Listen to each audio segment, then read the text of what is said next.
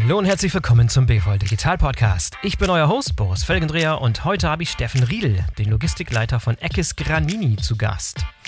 Eckes Granini ist der führende Hersteller von Fruchtsäften in Europa und gehört zu den ältesten und traditionsreichsten Markenartikelherstellern in Deutschland. Ich habe mit Steffen über die besonderen Herausforderungen in der Logistik in den letzten 18 Monaten gesprochen mit welchen Problemen er so im normalen Logistik-Tagesgeschäft zu kämpfen hat, welche Technologien, Anwendungen und Tools er bei sich im Einsatz hat, warum er seit kurzem Transporte von LKW auf die Schiene verlegt hat, wie das Unternehmen CO2-Emissionen einsparen will und vieles mehr. Doch bevor es losgeht, noch ein kurzer Hinweis in eigener Sache, denn am 20. Juli 2021 findet das BVL Digital Webinar Best Practice Money Out of Air statt. Darin erfahrt ihr, wie das Unternehmen 3M mit der Intelligenz von MixMove 50% der Logistikkosten eingespart hat.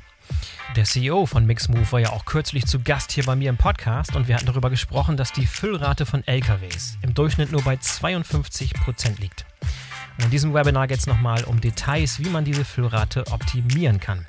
Also meldet euch am besten gleich an auf der Webseite von BVL Digital. Mit dem Code Podcast ist dieses Webinar für euch sogar kostenlos. Den Link findet ihr in den Shownotes. So, und jetzt kommt Steffen Riedel von Eckes Granini. Hallo Steffen, herzlich willkommen zum BVL Digital Podcast. Schön, dass du dabei bist. Hallo Boris, danke für die Einladung. Steffen, du bist tätig bei Eckes Granini, ein Unternehmen, was wahrscheinlich 100% der Zuhörer irgendwie kennen, auf irgendeine Art und Weise. Sind wir alle mit aufgewachsen. Ich habe gerade mal so auf eurer Webseite geguckt, was ihr alles so für Produkte habt. Dr. Kochs Trink 10. Das war so wahrscheinlich mein erstes Getränk in den 70er Jahren gelauncht. Gibt es das eigentlich noch, diesen Multivitamin-Drink? Nein, den gibt es leider nicht mehr. Oh. Was ist passiert? Ja, die Zeit hat einfach andere Ansprüche aus dem Markt gestellt, aber ich sag mal, wir haben auch noch den guten alten äh, Eckes Traubensaft, weiße Traube, rote Traube weiterhin im Portfolio. Äh, ist ein Direktsaft, also auch da ist die Tradition natürlich verankert. Äh, ja, aber mit hohes C, denke ich mal, jeder, äh, ne? haben wir eine sehr starke und äh, ja auch altbekannte Marke.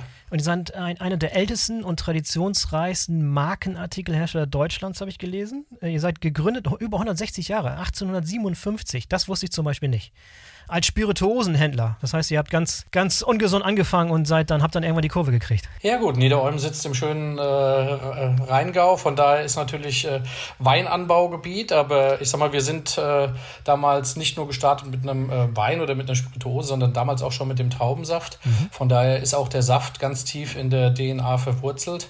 Und ja, wir waren das erste Unternehmen, die den Hohes C, also als ersten Orangensaft auf den Markt gebracht haben.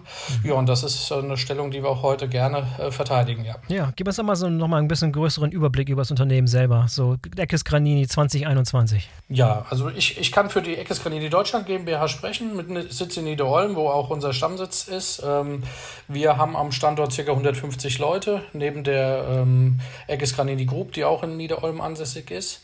Ähm, wir haben dort alle ja, Funktionen angesiedelt von Vertrieb, Marketing, Personal, Controlling, äh, Supply Chain, wo wir als Logistik auch dazugehören. Wir haben zwei eigene äh, Werke in Deutschland äh, mit angeschlossenen eigenen Logistikzentren. Das mhm. heißt, wir haben dort nichts outgesourced, sondern betreiben auch die, die Logistikanlagen dort mit eigenem Personal, ähm, füllen dort ja, alle Produkte ähm, in Eigenregie ab ähm, und sind dort als ja, mittelständisches Familienunternehmen, denke ich mal, auch sehr, sehr stark und tief in den Prozessen. Und natürlich auch äh, größter Aspekt ist die Qualität, gerade bei einer Marke äh, wie Hohes C, Granini, aber auch Fruchtiger als Kindergetränk, hm. äh, steht die Qualität natürlich ganz, ganz, ganz im Fokus. Ja. Ähm, von daher sind wir äh, jeden Tag stolz, äh, die Qualität dann auf die Straße zu bringen. Ja, aber die Gruppe selber, irgendwie glaube ich, ich habe jetzt gesehen, 1800 Mitarbeiter, irgendwie hat mal an einer, an einer, Milliarde Umsatz gekratzt, so vor ein paar Jahren, jetzt so ein bisschen drunter, aber irgendwie 800, äh, Pi mal Daumen, 800 Millionen Umsatz. Ähm, wie, wie passt das zu dieser Granini Group Deutschland? Das ist eine Untergesellschaft, eine Ländergesellschaft sozusagen? Genau, es gibt die äh, Eckes Granini Group, das ist quasi unsere, unsere Mutter. Ähm, und unter dieser Group sind alle Ländergesellschaften äh, dort vertreten. Wir sind in ganz vielen europäischen Ländern mit eigenen äh, Landesgesellschaften vertreten, sei es in Frankreich, Spanien, äh, in Dänemark, Österreich, Joint Venture in der Schweiz. Ähm, ähm, wir in Deutschland sind allerdings die größte Tochter mhm. innerhalb der Gruppe. Deutschland ist da auch, was den Saft angeht, der größte Markt. Und ja, das stellt uns natürlich jeden Tag vor neue Herausforderungen. Mhm. Ähm, gerade in Deutschland mit der Aktionshäufigkeit, ähm, die wir auch haben, ähm, ist es schon eine schöne Challenge in der Logistik. Ja, wie sieht es denn mit deinem Background aus? Wie lange bist du jetzt schon dabei? Auch nicht erst seit gestern, du bist schon ein paar Jährchen dabei bei Eggers. Ja, mein Background ist, ich bin, ja, ursprünglich habe ich auch mal Speditionskaufmann gelernt in der Metro-Tochter. Von der Pike auf ähm, sozusagen gelernt. Ja, eher schon in der Industrie, nicht so wie mhm. meine, äh, sag ich mal, Schulkameraden, die da in der Spedition äh, gebeutelt wurden. Äh, hatte ich schon ein bisschen besseres Leben. Ähm, bin dann aber äh, zur Bundeswehr gegangen und die Firma ist damals umgezogen, mein Ausbildungsbetrieb, und ich ähm, sag mal, bin in die Heimat zurückgegangen. Bin dann zum Deutschen Paketdienst gegangen, in die Zentrale in der Weilandstraße in Aschaffenburg, war da im äh, Produktmanagement tätig, ähm, habe da drei Jahre ähm, viel gelernt über den CAP-Bereich, ähm, wollte mich dann aber auch verändern, habe meinen Verkehrsfachwirt an der Akademie für Weltwirtschaft in Frankfurt gemacht und habe damals schon den Sprung dann ähm, geschafft in die Getränkeindustrie. Ähm, habe bei Allied Domic dann in der Logistik angefangen. Allied Domic ist eine Firma, die gibt es jetzt nicht mehr, hatte aber Marken unter sich wie Kümmerling, äh, Ballantines, ja, Malibu. Okay. Also schon sehr spannende Produkte. Ja. Ähm, während meiner Tätigkeit dort ähm, habe ich meinen Logistiker äh, begonnen in der F oder an der FH äh, Gießen-Friedberg, weil der Verkehrsfachwirt ist eben schon sehr speditionslastig im Bereich der, der Logistik. Ähm, hat mir einfach, ja, wollte ich mir mehr Wissen aneignen habe dann einen kurzen Aufenthalt noch gehabt bei einem Konkurrenten von Elliot, bei Maxium. Ähm, da war ich aber nur circa ein Jahr und bin dann eigentlich im Saftladen gelandet, was ja. eigentlich somit die beste Entscheidung meines Lebens war, muss man schon sagen. Ähm, dort habe ich den Bereich Transportmanagement übernommen. Ähm, wollte da eigentlich nur so zwei Jahre bleiben, weil ich relativ weite Pendeldistanz äh, habe. Ja, jetzt sind es mittlerweile 16 Jahre. Ähm, und ja, meine Aufgaben da sind von Beginn an gewesen das Transportmanagement. Ich habe dann den äh, Customer Service noch übernommen und jetzt seit sechs Jahren habe ich die Leitung der Logistik übertragen bekommen, wo ich sehr dankbar für bin. Und wie schon gesagt, äh, jeden Tag äh, gibt's was anderes auf der Agenda.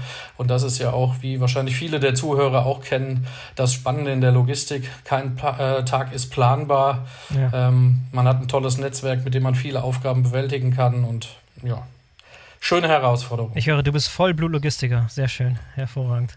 Ich hoffe es. Klasse, klasse. Dann lass uns doch mal bitte über die letzten 18 Monate sprechen, ohne jetzt da nochmal wieder die gesamte Zeit Revue passieren zu lassen mit Homeoffice und so weiter und so fort. Ich glaube, das wissen wir jetzt alle, was wir durchgemacht haben. Aber mehr in Hinsicht auf das Konsumentenverhalten und welche Auswirkungen das auf die Logistik auch gehabt hat. Was hat sich bei euch im Geschäft so in den letzten 18 Monaten verschoben? Ich, also ich, ich, kann mir denken, dass da einiges im Spiel war. Mehr Leute waren zu Hause, die ganze Gastronomie ist weggefallen. Hotel, Hotels waren geschlossen, was wahrscheinlich auch ein großer Geschäftsbereich war. Erzähl doch mal ein bisschen so aus dem, aus dem Nähkästchen, was, wie euch diese, diese Zeit so getroffen hat. Ja, du, du hast eigentlich schon richtig gesagt. Also äh, in unserer Brust schlagen zwei Herzen. Das ist einmal natürlich der Handel. Mhm. Das heißt, das ganze äh, Retail-Geschäft, was, was auch der größere Part ist in unserem Geschäft, mhm. aber eben auch unser Herz für die Gastronomie und Gastronomie.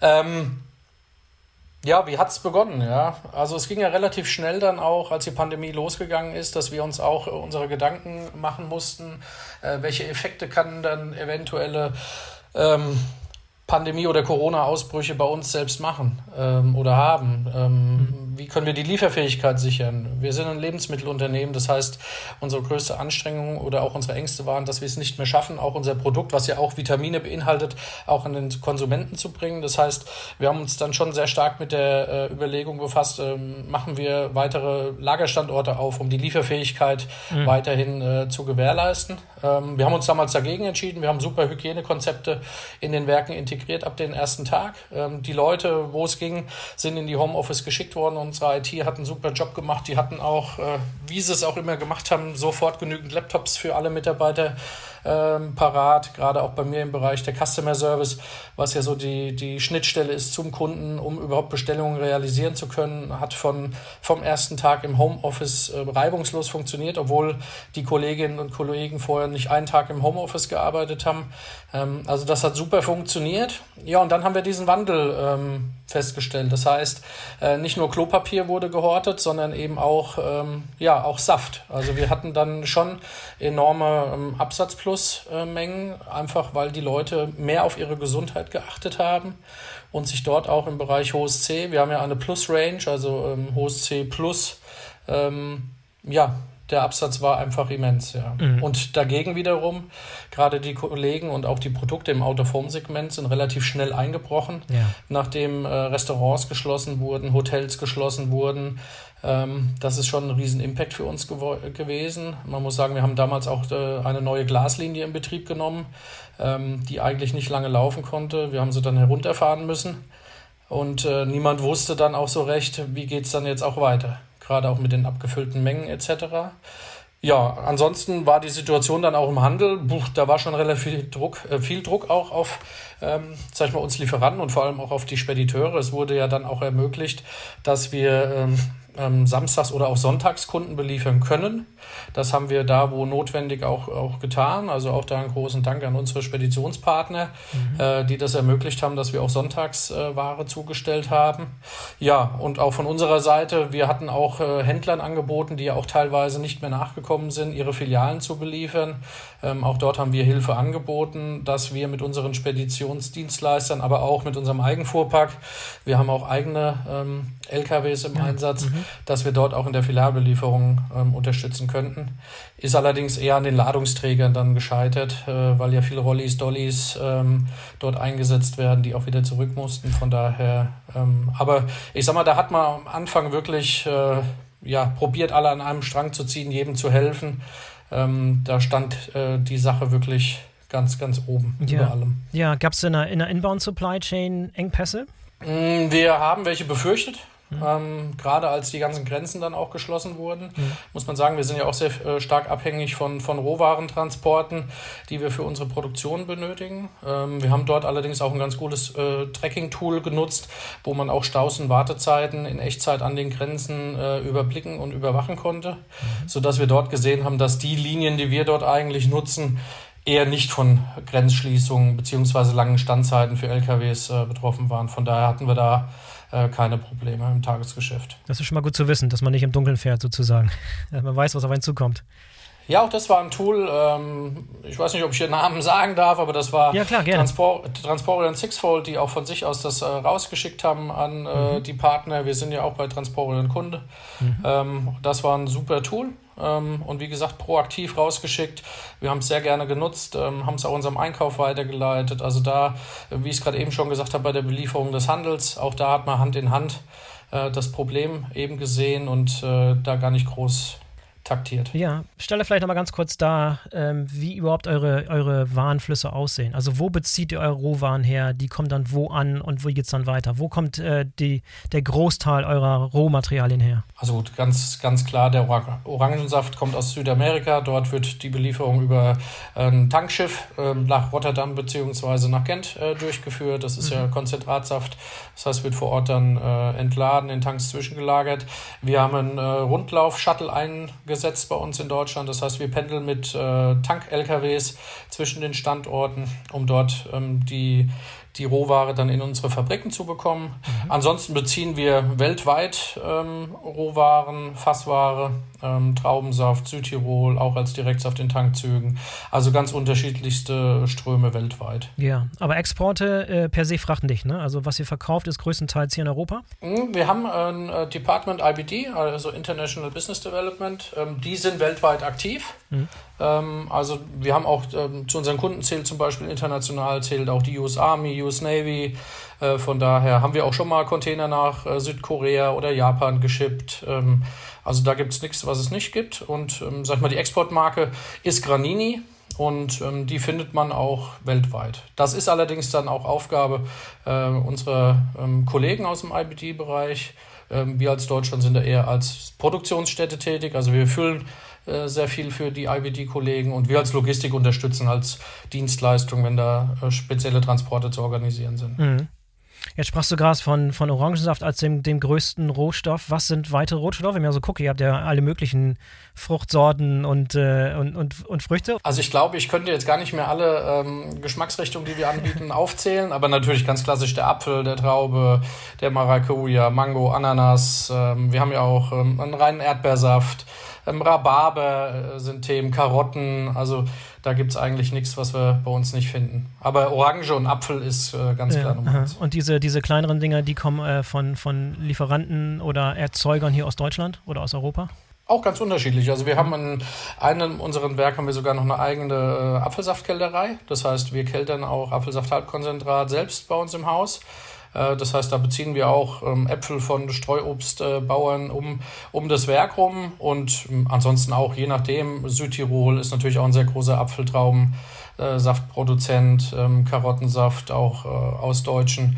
Landwirtschaftsbetrieben. Also natürlich sind wir da auch äh, immer ähm, dran interessiert, weil wirst du sicherlich auch gelesen oder gesehen haben, Nachhaltigkeit ist bei uns ein Riesenthema. Ja. Von daher probieren wir da ganz klar auch äh, die CO2-Emissionen auch im Inbaubereich permanent zu, zu reduzieren. Mhm. Jetzt mal abgesehen von, von diesen, dieser Besonderheit während der letzten 18 Monate, während der Corona-Phase, was sind denn so, wenn du mal guckst auf dein Tagesgeschäft, auf dein normales Tagesgeschäft, was sind denn so die größten Herausforderungen für dich? Weil die größten Kopfschmerzen, die größten Problemfälle, mit denen du dich so tagtäglich auseinandersetzen musst? Also das ist eigentlich ganz klar für mich. Und das ist das, wo wir auch, auch im Arbeitskreis bei uns äh, beim BVL auch schon oft drüber gesprochen haben. Das wird der drohende oder bereits aktive Fahrermangel sein in Deutschland. Hm. Ähm, mhm. Das heißt, du kannst eine noch so tolle interne Logistikstruktur haben, aber ähm, sag mal, wir leben vom Verkauf. Das heißt, wir müssen das auch transportieren. Ähm, wir arbeiten da äh, mit, ja, sehr lange schon mit, mit festen Partnern zusammen, teilweise in der dritten Generation, aber auch dort merken wir immer mehr das Thema Fahrermangel. Ähm, ich sag mal, die Pandemie hat da einen kleinen Kommunikationsstrich äh, durchgezogen, weil es war vor der Pandemie präsent, das Thema. Es war in vielen Köpfen drin. Durch die Pandemie sind aus meiner Sicht sehr viele Verkehre äh, weggebrochen. Das heißt, dieses Problem Fahrermangel ist eben nicht mehr präsent gewesen. Äh, Im Gegenteil, das war ein bisschen Überkapazität am Markt, was sich sicherlich auch preislich äh, dargestellt hat. Sondern wir merken jetzt schon in den ersten ja, Wochen oder Monate sind es ja noch nicht mal, ähm, dass es Lockerungen gibt, dass der Frachtmarkt massiv anzieht. Mhm. Ähm, und das ist sicherlich auch ein Resultat äh, des Fahrermangels, der durch die Pandemie sicherlich noch stärker geworden ist. Das heißt, Leute, die eben nicht mehr auf dem LKW sitzen konnten, haben sich äh, verständlicherweise was anderes gesucht, wenn sie denn in der Pandemie dann irgendwo was hatten. Und ob die dann wieder zurück auf den Bock kommen, äh, das wage ich zu bezweifeln. Das heißt, wir haben zwei Probleme. Der Fahrermangel war vorher schon präsent und wird durch die Pandemie jetzt noch äh, verstärkt. Ähm, dazu war es ja vorher schon abzusehen, dass auch, ähm, sag ich mal, die Märkte oder die Industrie in den osteuropäischen Ländern anzieht. Das heißt, damals war ja auch schon ein Thema, dass auch dieser Frachtraum in Deutschland nicht mehr präsent ist, auf den auch unsere Unternehmer äh, zugegriffen haben. Von daher ist das die größte Sorge, die ich eben habe. Mhm. Ähm, dass wir da eben nicht mehr zeitnah oder zeitgerecht unsere Transporte ähm, zum Kunden bringen. Begrenzt das jetzt schon euer Wachstum? Ist es schon so weit oder noch nicht ganz? Nicht Nein. so kritisch? Also, wie gesagt, wir, wir sitzen oder wir sind deutscher Mittelstand, wir setzen auf den deutschen Mittelstand. Das heißt, ähm, wir haben sehr enge Bindung zu unseren Speditionspartnern. Ähm, wir haben auch vorher schon was gemacht. Wir sind der Initiative Fairtruck in Deutschland äh, beigetreten, als erstes äh, Industrieunternehmen da geht es eigentlich darum, dem Fahrer einen gewissen Stellenwert auch einzuräumen. Es ist wie Holiday Check für Lkw-Fahrer. Das heißt, wir öffnen uns für Feedback von den Fahrern. Der Fahrer ist uns wichtig, weil wir eben wissen, dass der Fahrer das wichtigste Bindeglied bei uns in der Logistik ist. Mhm. Äh, wir können uns da 20 LKWs hinstellen, wenn wir keinen haben, der den LKW fahren kann, dann bringt es uns eben nichts. Mhm. Ähm, und von daher ist das einfach enorm, enorm wichtig. Mhm. Habt ihr irgendwelche Tools oder Technologie im Einsatz, die, äh, die es euch erlaubt, mit dem existierenden Frachtraum besser zu haushalten, besser zu organisieren, besser zu planen? Also großes Thema ist ja auch Verfügbarkeit des Laderaums, den du zur Verfügung hast. Ja. Das heißt, äh, wir sind vor Oh, mittlerweile sind wir zwei Jahre dabei, ähm, das System Shipeo zu integrieren. Mhm. Ähm, ist für mich auch ein sehr wichtiger Bestandteil. Und dort geht es eigentlich darum, ähm, gemeinsam mit dem Handel die Zeitfensterproblematik in den Griff zu bekommen. Das heißt, äh, aus meiner Sicht geht es darum, die Zeitfenster im Handel zu dynamisieren. Ich sage immer, das ist wie ein Flughafentower. Alle Beteiligten an der Lieferkette müssen sehen, wann kommt welcher LKW in welche Region. Das geht uns im Werk genauso. Wir müssen sehen, wann äh, wer kommt, weil die Zeitfenster, die in der Theorie vor einer Woche oder bei uns vor zwei Tagen vereinbart wurden, ja, die weiß man eigentlich schon äh, beim Buchen, dass die nicht äh, funktionieren können, weil das einfach nicht so ähm, mit großem Vorlauf planbar ist. So, und dafür wollen wir eben diese ähm, Plattform Shipeo nutzen. Mhm. Ähm, wir sind leider noch nicht so weit, wie ich es eigentlich gerne sein wollte. Ähm, liegt auch ein bisschen an der Pandemie, dadurch, dass wir alle im Homeoffice sind. Ähm, und auch der Customer Service, der da ähm, eigentlich ja meine Usergruppe ist, die damit spielen und leben sollen. Ähm, sind halt vor kleinen Laptops jetzt äh, zu Hause und können da nicht so mit äh, ja, interagieren, wie ich es eigentlich äh, mir vorgestellt habe. Das heißt, wir haben eigentlich in den Ursprungsbüros haben wir große Touchscreens äh, hängen, wo man dann auf einen Blick sieht, ob äh, bei einem Kunden was schief geht. Und ja, das habe ich ganz fest vor, sobald wir wieder in die Büros dürfen. Ich hoffe ja, dass es nicht mehr allzu lange dauert und dann werden wir da aktiv und proaktiv dann auch ähm, damit umgehen und zu zeigen, dass eine Dynamisierung da sicherlich möglich ist. Mhm zumindest ist es erstmal schon mal möglich, dass man wenigstens von zu Hause aus eine gewisse Sichtbarkeit hat und nicht im Büro sein muss. Das wäre vor mhm. einigen Jahren wahrscheinlich auch noch nicht der Fall gewesen, dass man überhaupt irgendeine Art von, von Arbeit der, dergleichen zu Hause machen könnte. Das stimmt. Ähm, es ist viel Bewegung da auch in dem Markt. Ähm, wir haben uns relativ früh auch für die äh, Firma Shipeo da ähm, entschieden. Ist auch eine Gründermentalität, die passt zu uns. Wie gesagt, wir sehen uns da auch als, als mittelständisches äh, Unternehmen oder auch der Logistikbereich. Wir sind da relativ flach in Hierarchien, von daher passt das miteinander äh, sehr gut. Aber da ist viel Bewegung auf dem Markt, wenn ich gesehen habe, wie viele auch neue Unternehmen da in dem Bereich des Echtzeit-Trackings ähm, einsteigen, ist das sicherlich ein Thema, an dem keiner mehr vorbeikommt in der Zukunft. Ja. Und für, für Seetransporte ist es wahrscheinlich nicht so, nicht so relevant, weil das einen kleinen Teil ausmacht? Oder ist es für euch auch ein Thema, dass ihr keine Transparenz im Seefrachtverkehr habt? Ja, du wirst lachen, die Ever Given hat da Tore geöffnet. ähm, ja. Das heißt, äh, ich stehe da auch mit den Kollegen von Chipeo in Kontakt, die können das. Äh, das haben wir jetzt mal in unserem äh, internationalen Einkauf gegeben. Die haben auch im ersten Step jetzt mal gesagt, dass sie da großes Interesse dran haben, aber es gab jetzt noch kein Abstimmungsmeeting. Aber man sieht eben auch, wie fragil hier die, die Lieferketten sind, was jetzt Seefracht ähm, weltweit angeht.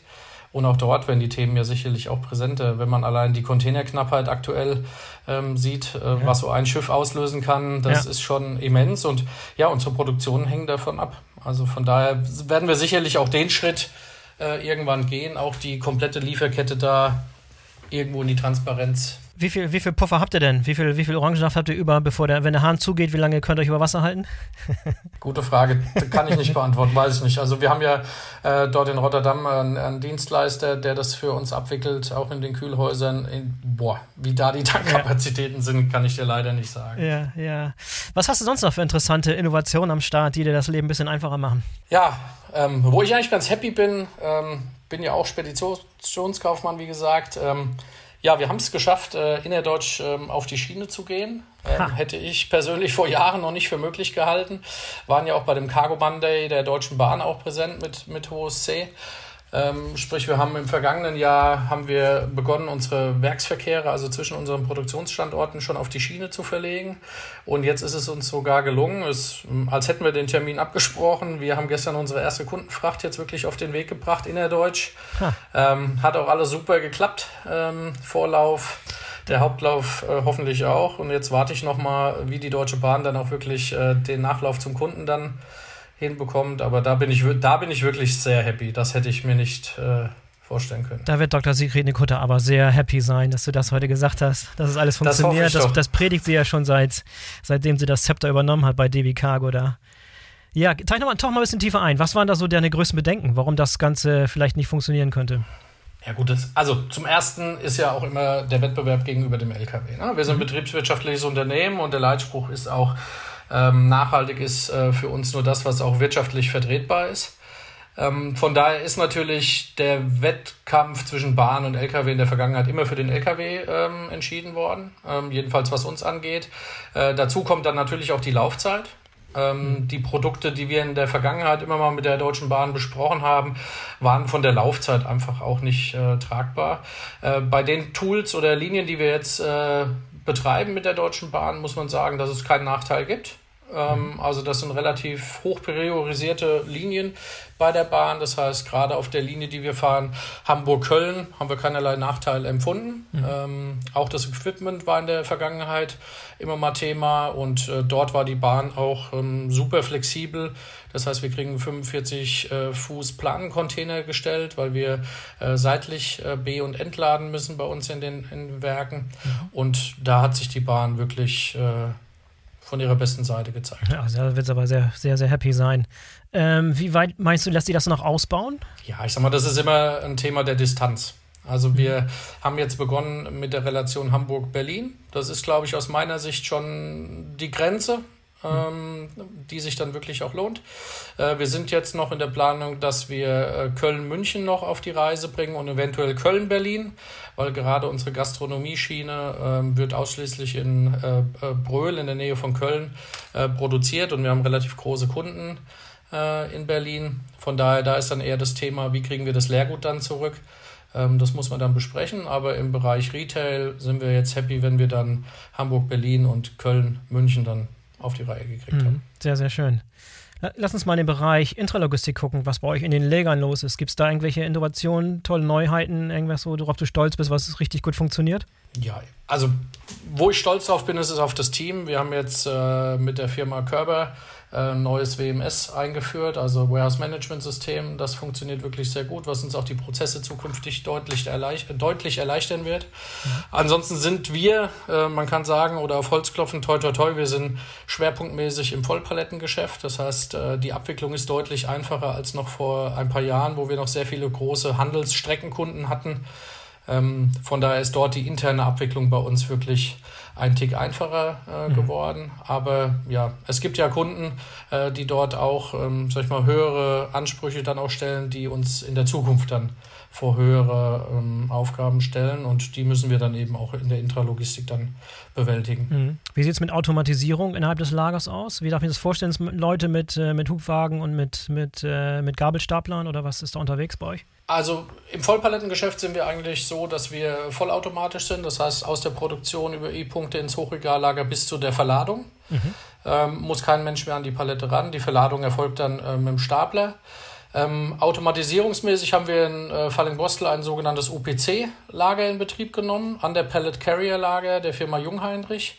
Kann man sich vorstellen wie ein normales ähm, ja, Regal. Lager, Durchlauflager, in dem kleine wie Mähroboter äh, rumfahren, die man dann auch von äh, Regal zu Regal setzen kann. Das heißt, äh, dort war nicht ein ganz großer Invest in die Technik ähm, zu tun und das läuft super, ist sehr platzsparend und war für uns wirklich mal eine Innovation im Bereich des Lagers. Mhm.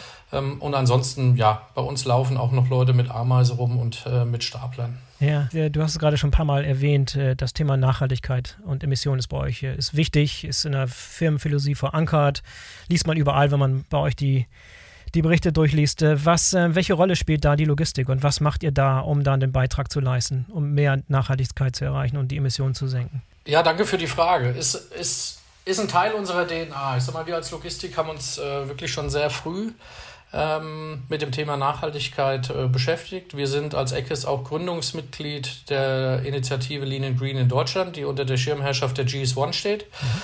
Lean Green ist eine Initiative, die eher aus dem Benelux-Raum kommt, in der man sich ähm, als ja, Mitglied verpflichtet, ähm, CO2 einzusparen.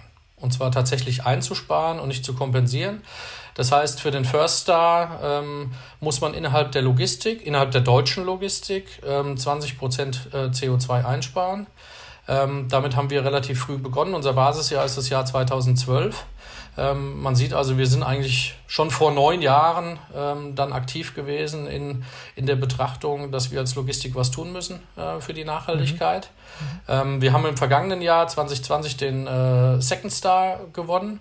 Ähm, auch dort zusammen mit Kaufland ein Kooperationsprojekt gestartet, weitere CO2-Mengen äh, eingespart, äh, mit dem Team Rinkeby soziale Komponenten. Das heißt, wir ähm, sammeln durch Radfahren äh, Spenden für schwerstkranke Kinder in ganz Europa. Also wen das interessiert, äh, bitte mal auf Team Rinkeby hohes C in Google eingeben. Ähm, sehr spannendes Projekt. Ich bin dort auch vor zwei Jahren selbst mitgefahren und wenn man dann sieht, für was man das tut, ähm, ja, sind wir auch sehr, sehr dankbar, ähm, auch an Sponsoren. Ähm, viele auch aus der Industrie, ähm, auch Partnerbetriebe, Spediteure, mhm. die dort aktiv für uns äh, oder uns begleiten. Und dann haben wir dieses Jahr, sind wir mega stolz drauf, haben wir als erstes Unternehmen in Deutschland äh, den Third Star äh, der Initiative bekommen. Das so heißt, der dr dritte Michelin-Stern sozusagen. Genau, genau. Sehr schön. Und wir waren vor allem das erste Mal vor unseren Freunden aus dem Handel. Äh, normalerweise ist ja Kaufland, Lidl, Aldi, ähm, die sind da auch super aktiv äh, in der Initiative, aber wir haben es jetzt äh, erstmalig geschafft, äh, vor ihnen zu sein, haben jetzt knapp 36 Prozent äh, CO2 ähm, eingespart oder einzusparen in 2020 Und von daher, ja, sehr happy. Ja, stellt natürlich die Frage, wie, wie, ähm, wie habt ihr es geschafft? Was, äh, wie, wie erklärt sich diese, diese dramatische Einsparung? Also die 36 Prozent beziehen sich nicht nur jetzt innerhalb des Jahres äh, 2020, sondern beziehen sich auf das Basisjahr äh, 2012. Ja. Das heißt, seitdem ist natürlich sehr viel passiert. Ähm, ich sag mal, wir haben damals äh, Kaufland und Real, ich weiß nicht, ob ich das jetzt hier sagen darf, aber äh, haben wir auf ähm, von Zentrallagerbelieferung auf Streckenbelieferung umgestellt. Das war natürlich schon auch ein großer Impact.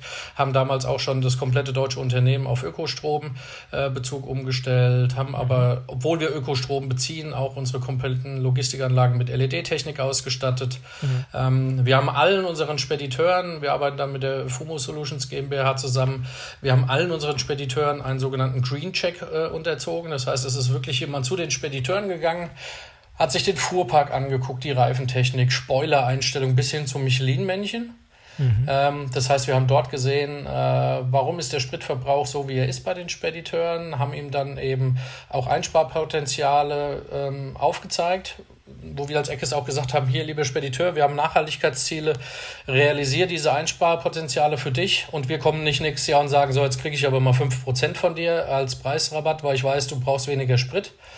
Ähm, haben auch alle unsere Spediteure mitgezogen. Ähm, seitdem gibt es ein sogenanntes Green Monitoring, was an äh, den äh, Herrn Harjo bei FUMO geschickt wird, wo wir alles tracken können, was jeder Fuhrpark des einzelnen Spediteurs ähm, verbraucht. Und wir kennen über unser Typeslot-System genau, welches Fahrzeug bei uns welche Tour lädt. Und so können wir relativ genau errechnen, was unsere Kundensendung äh, zu dem jeweiligen Kunden mit dem jeweiligen Fahrzeug entsprechend emittiert. Und das ist natürlich eine Riesenbilanzqualität, äh, die wir dort in unseren Kennzahlen haben. Mhm. Ähm, dazu kommt, dass wir viel investiert haben bei Eckes. Wir haben Produktionsanlagen gebaut. Das heißt, wir müssen nicht mehr so viel extern produzieren und auch transportieren. Wir haben, wie gesagt, gerade eben ein UPC-Lager gebaut. Ähm, mit den Paletten, das waren 5.500 Paletten, waren wir auch permanent draußen in einem externen Lager. Das haben wir quasi in die eigene Burg zurückgezogen, ähm, müssen dort auch die Transporte nicht mehr fahren. Und das sind sehr, sehr viele Effekte. Ähm, man muss sich vorstellen, wir haben, wir haben ja ein A-Produkt, äh, Granini Trinkgenuss, ein Liter, auch eins unserer Flaggschiffe. Ähm, dort hat unsere sag ich mal, New Initiative und äh, Produktentwicklung geschafft, dass wir eine sechste Lage auf die Palette bekommen. Und ähm, das ist natürlich auch ein Riesen-Impact. Ne? Wir bringen mehr Liter Ware zum Kunden mit weniger Lkw-Transporten. Und das ist ein äh, auch ganz spannendes Thema, dass man immer mal wieder äh, die Palettenbilder überprüft und dann haben wir ähm, letztes Jahr auch die Chance gekriegt von unserer Geschäftsführung. Wir haben unseren Eigenfuhrpark begonnen auszutauschen. Das heißt, wir haben den vermeintlich dreckigen Diesel, ähm, haben wir jetzt angefangen auszutauschen durch LNG-Technik. Ah ja, okay. Das mhm. heißt, wir haben jetzt auch die ersten LNG-LKWs im, äh, im Einsatz. Muss man aber auch dazu sagen, dass das auch ein bisschen Glück ist, weil wir jetzt vor dem Werksgelände in der Nähe auch eine LNG-Tankstelle bekommen haben. Das hilft. Ansonsten, ja. ja ansonsten wäre das äh, nicht möglich gewesen. Da ist, warum auch immer, die Infrastruktur in Deutschland einfach noch zu, ja, zu schlecht. Ja. Wie weit äh, glaubst du, sind wir entfernt davon, dass ihr auf E-LKWs umsteigen könnt? Ihr habt sehr, sehr schwere Güter, vermutlich, und lange Strecken ist wahrscheinlich eine Weile dauern, oder? Wie siehst du das? Ja, hätten wir sehr gerne. Haben mhm. wir uns auch schon mit beschäftigt. Waren auch bei den Kollegen bei Aldi. Die haben ja einen ganz schönen E-Truck im Einsatz. Ist auch wirklich begeisternd. Auch äh, Kollegen, die sehr äh, Motorsport begeistert sind, sind mit dem LKW mal gefahren. Also mega Beschleunigung. Ja. Aber für uns äh, mit den Distanzen, wir haben im Schnitt äh, zwischen 290 und 300 Kilometer zum Kunden. Ähm, ist es unrealistisch. Dazu kommt ja auch Steigung. Ja, ab 15 Prozent steigt äh, das äh, der Motor aus, du kommst nicht mehr weiter und äh, das ist für unsere jetzige Struktur einfach nicht nutzbar. Ähm, wir sind in Gesprächen ähm, mit äh, auch Spediteuren, die die Oberleitungslinien ähm, bedienen, dass wir da aktiv werden können. Wie gesagt, LNG betrachten wir ähm, als ja, jetzt Brückentechnologie und ein Kollege ist sehr nah dran, äh, wie sich das mit dem Wasserstoff äh, verhält. Und da natürlich auch nicht nur für die LKWs, sondern auch für die, für die Gabelstaplerflotten, die wir ja auch im Einsatz haben. Mhm. Da müssen wir einfach dranbleiben. Ja. ja, die Zeit ist noch nicht gekommen, aber die kommt noch. Wir werden sehen. Wir werden sehen. Steffen, du bist ähm, auch Teil des Arbeitskreises der, der BVL, die sich mit Konsumgüterlogistik beschäftigt. Ich habe mit deinem Kollegen Peter Gebhardt von HIP vor einiger Zeit hier im Podcast gesprochen. Äh, seid ihr noch aktiv? Äh, habt ihr euch letzte, wann habt ihr euch das letzte Mal getroffen und ausgetauscht? Ähm, getroffen ist ja schwierig. Wir haben morgen jetzt wieder Arbeitskreissitzung. Ähm, telefoniert haben wir erst letzte Woche miteinander ähm, ist das Schöne in dem Arbeitskreis. Ähm, sehr gute Kollegen, sehr breite, sag ich mal, Produktportfolien. Das heißt, da ist schon in der Regel auch ein Austausch äh, bei Themen. Ähm, natürlich immer unter Compliance-Gesichtspunkten ist ja auch immer ganz wichtig. Ähm, aber wir freuen uns immer, wenn wir Termine haben, äh, sind auch ganz interessiert, auch Neuigkeiten und Neuerungen dann auch äh, gemeinsam uns anzuschauen. Und ja, ist ein sehr guter und spannender Arbeitskreis. Ja, hat dir das auch geholfen, so besser durch die Krise zu kommen? Das war so das Hauptthema oder der Haupt-Takeaway, den ich mit, äh, mit Peter damals in dem Gespräch hatte, dass ihr euch während der Krise auch gut abgesprochen habt und da auch voneinander lernen konntet. Ja, der, ähm, der Austausch war dann schon, ne, was passiert, wenn in einem Werk äh, auch mal ein Corona-Fall auftritt, ne? wie verhalten sich die Behörden oder sonstiges. Das war schon ein reger Austausch dann. Ähm, ich für unseren Part, wir hatten genug damit dann auch zu kämpfen, unsere Lieferungen dann entsprechend äh, rauszubekommen. Aber der Austausch ähm, ist nie abgebrochen, der wird nie abgebrochen. Das sind alles dufte Kolleginnen und Kollegen und ähm, ja. ja, macht einfach Spaß. Ja.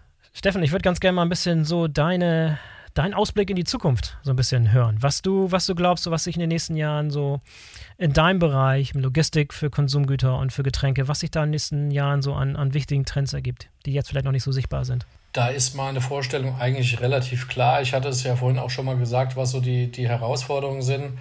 Äh, wie ich mir die Zukunft vorstelle, ist, dass es eine viel engere Kooperation gibt mhm. zwischen allen Beteiligten an der, an der Kette. Ähm, das heißt nicht nur äh, Lieferant und Kunde, sondern auch eventuell ja, Wettbewerber äh, und Lieferant. Das heißt, wir müssen dort viel mehr in das Thema Kooperation einsteigen, Transportraum-Sharing, so wie wir es mit Kaufland betreiben. Ähm, dann Kooperation, außer ähm, jetzt Transportsharing zu betreiben, ist ganz klar das Thema des Zeitfenstermanagements in den Griff zu kriegen. Mhm. Ähm, das sind die meisten Diskussionen, die wir am Tag haben, dass LKWs stehen gelassen werden. Ähm, das wird ja auch nicht ohne Grund gemacht, äh, sei es der LKW ist mal zu spät oder Lager voll oder haben wir ganz viele Themen. Aber dort zerstören wir die Kapazität und wenn eine Kapazitätsverknappung auf dem Markt ist, müssen wir gucken, wie kriegen wir die Kapazitäten losgeeist. Und von daher ist es einfach wichtig, dass wir die Systeme dafür haben, wie wir jetzt Shipeo oder andere dann äh, Gateway oder Sixfold und das muss alles äh, auf einen Nenner gebracht werden, dass man dann eine gemeinsame Datensicht hat, äh, um diese Kapazitäten eben loszueisen. Und von daher hoffe ich einfach, dass der Kooperationsgedanke, der ist vorhanden, mhm. aber der muss noch deutlich weiter ausgerollt werden. Mhm. Sehr schön. Steffen, vielen Dank für das interessante Gespräch heute. Mir sehr viel Spaß gemacht, war ein toller Einblick. Ich hoffe, unsere, unsere Hörer sehen das ähnlich. Und äh, alles Gute, bis die Tage. Mach's gut, Steffen. Danke, Boris. So, das war der BVL Digital Podcast mit Steffen Riedel von Eckes Granini. Wenn es euch gefallen hat, dann abonniert doch einfach den Podcast, damit ihr keine der kommenden Folgen verpasst. Und nochmal ein kleiner Hinweis auf das BVL Digital Webinar am 20. Juli, wo es darum geht, wie 3M mit der Anwendung von MixMove 50% der Logistikkosten eingespart hat. In den Show Notes findet ihr den Link dazu und wenn ihr den Code Podcast benutzt, ist das Ganze für euch sogar kostenlos.